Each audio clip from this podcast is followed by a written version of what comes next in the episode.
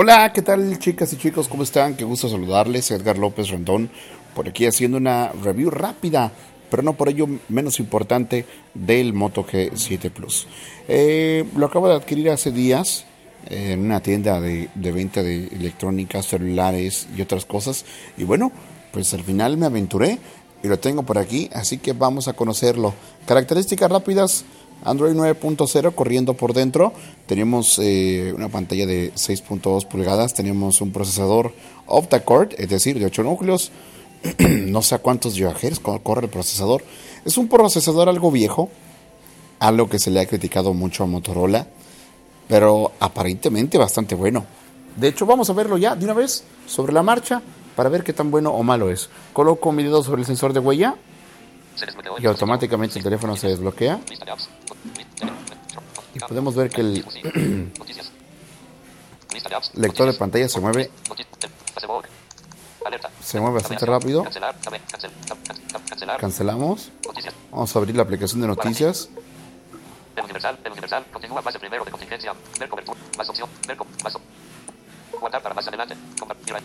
Vemos que lee rapidito. Vamos a tocar la barra de estado.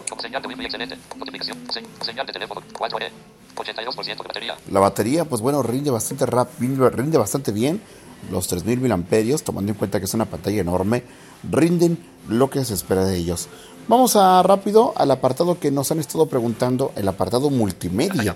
¿Cómo está la multimedia? Bueno, el teléfono cuenta con dos altavoces, uno en la parte superior, el cual está escondido muy disimuladamente detrás de la pantalla, es decir, para que se, para que se den una idea, en el pequeño borde entre el marco de plástico, por cierto, algo que ahorita voy a criticar, y a la pantalla hay una pequeña ranurita del grosor de una uña por la cual es donde sale el sonido.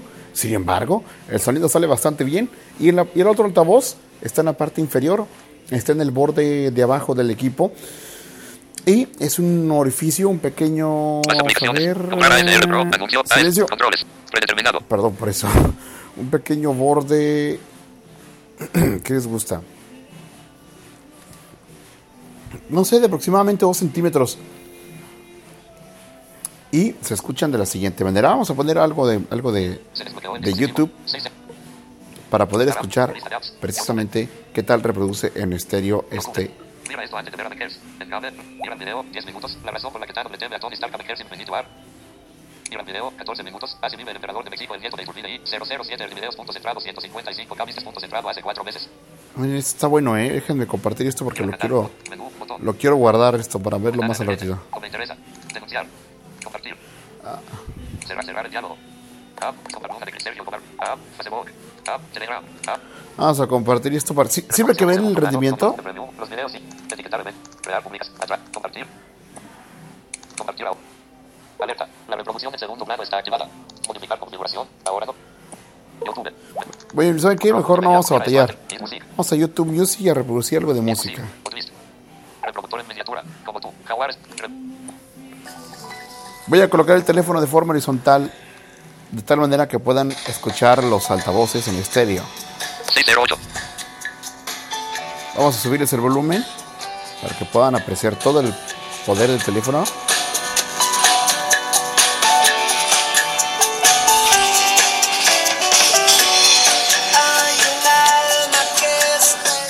Voy a poner el equipo de forma vertical para que vean cómo ya se deja de escuchar el efecto estéreo. Lo vuelvo a poner de forma horizontal.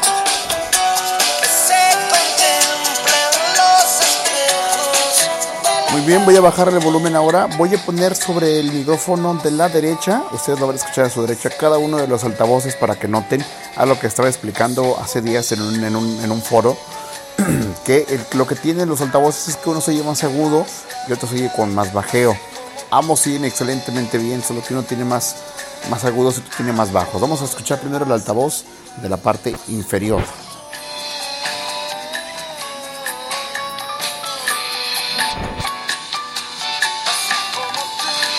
Muy bien, ese es el altavoz inferior, ahora el superior.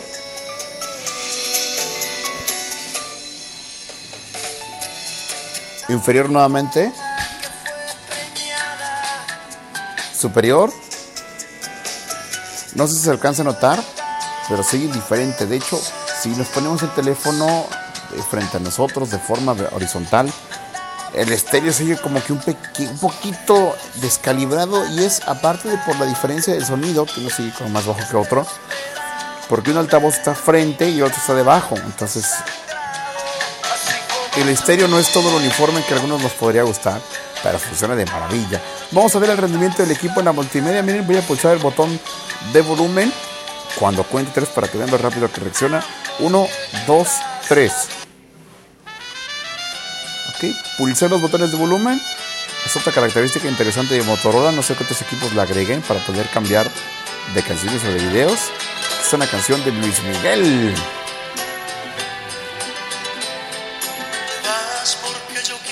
Vamos a subirle. A la hora que yo quiera te detengo. Y miren, se dan cuenta, no se satura. Yo sé que mi cariño te hace falta. Porque quieras o no, yo soy tu dueño. Ahí está, vamos a cambiarle la de 3. 1, 2, 3.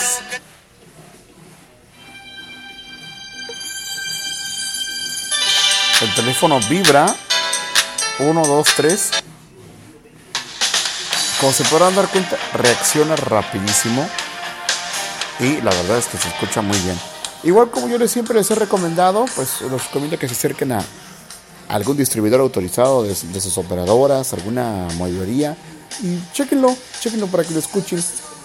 Ya para terminar, aspectos positivos y negativos que yo le vi. Puntos positivos, sus altavoces. Me gustaron mucho. Creo que pudieron haber mejorado pero me gustaron mucho. Tienen buena potencia y Motorola cumple con eso que nos ha dado últimamente, que es nitidez, audio que no se oye encajonado, sino que se oye bien, se oye fuerte, se oye claro, se oye nítido. No esperen una bocina portátil, porque evidentemente no lo es, pero el teléfono tiene mucho, mucho potencial y da gusto oír música con él. Otro aspecto positivo, eh, a pesar de que tenemos un procesador viejo, procesador del año 2017, un Snapdragon 636 y creo que Motorola pudo haber apostado por algo mayor. Eh, pues bueno, Android 9 combinado con la optimización que de por sí hace Motorola hacen que el software se mueva muy muy bien. El teléfono se reinicia rápido y el, el, sistema arranca muy bien. El sensor de huellas también es otro sensor otro punto positivo del equipo. Responde muy muy rápido. Puntos negativos, creo que la batería pudo haber sido más grande para, para las, 6.2 pulgadas que tiene. La batería rinde y cumple con lo que da, cumple con lo que se espera de ella, pero puede ser mejor. Un aspecto negativo, chicos. Negativo, en serio negativo.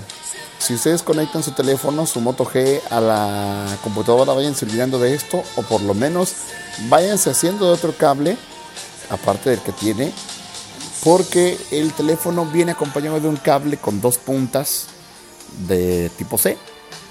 ¿Esto qué significa? No solamente significa que ya no van a poder conectar el Moto G7 Plus a la computadora con el cable USB que lo acompaña, sino que si se avería el cable USB que acompaña el teléfono, van a tener sí o sí que comprarse otro, porque el cuadrito que alimenta de energía al, al Motorola, el cual por cierto es de 27, 27 watts, lo cual está bueno, carga muy rápido. Es también tipo C, entonces eso nos limita un poquitito a la hora de, realizar ciertas secciones. Otro punto negativo, sus materiales. Tenemos espalda de cristal y tenemos frontal de cristal también. Gorilla Glass para proteger el cristal, pero los marcos. a Motorola no le costaba nada meterle aluminio. Y no, nos da marcos de, de plástico. Que no se sienten mal al tacto, pero que cuando se comparan con otro equipo que sí los tenga, como por ejemplo el Huawei Mate 20 Lite con el que estoy grabando esto, sí, sí dejan, dejan que desear. Es un área que pudo haber mejorado. Conclusión. Contra todo lo que así he dicho, el equipo no es malo. El problema que tiene el equipo es que es muy caro, o es más caro, está, está por encima de la media con respecto a, con respecto a competencia y cuando hablamos de relación calidad, ofrecimiento y precio. Eh, el teléfono está casi en 300 dólares, cuando otros equipos que ofrecen características similares apenas si sobrepasan los 200 dólares. México cuesta alrededor de 7.500, 7.600 pesos. Creo que pudo haber costado 6 mil pesos para lo que ofrece. No está mal. Si a ustedes les gusta la gama M, creo que este equipo no los va a decepcionar. Lo que ya le he comentado a algunos compañeros en foros, si tienen un Moto G6 Plus, no lo cambien, porque se van a llevar un chasco. Si vienen de un Moto G5 Plus, múdense al 7. Si quieren, pueden y lo necesitan. Si no, hay quédense. Pero si vienen de un G6 Plus, no, porque los va, los va, les va a dejar un mal sabor de boca, porque prácticamente es un G6 Plus con algunos añadidos. Ahí está el equipo, no es un mal equipo, pantalla más grande. Tenemos un pequeño notch de gota chiquitito ahí arriba. Eh, la pantalla casi casi ocupa todo el frontal. Dicen los que ven que se ve muy bien.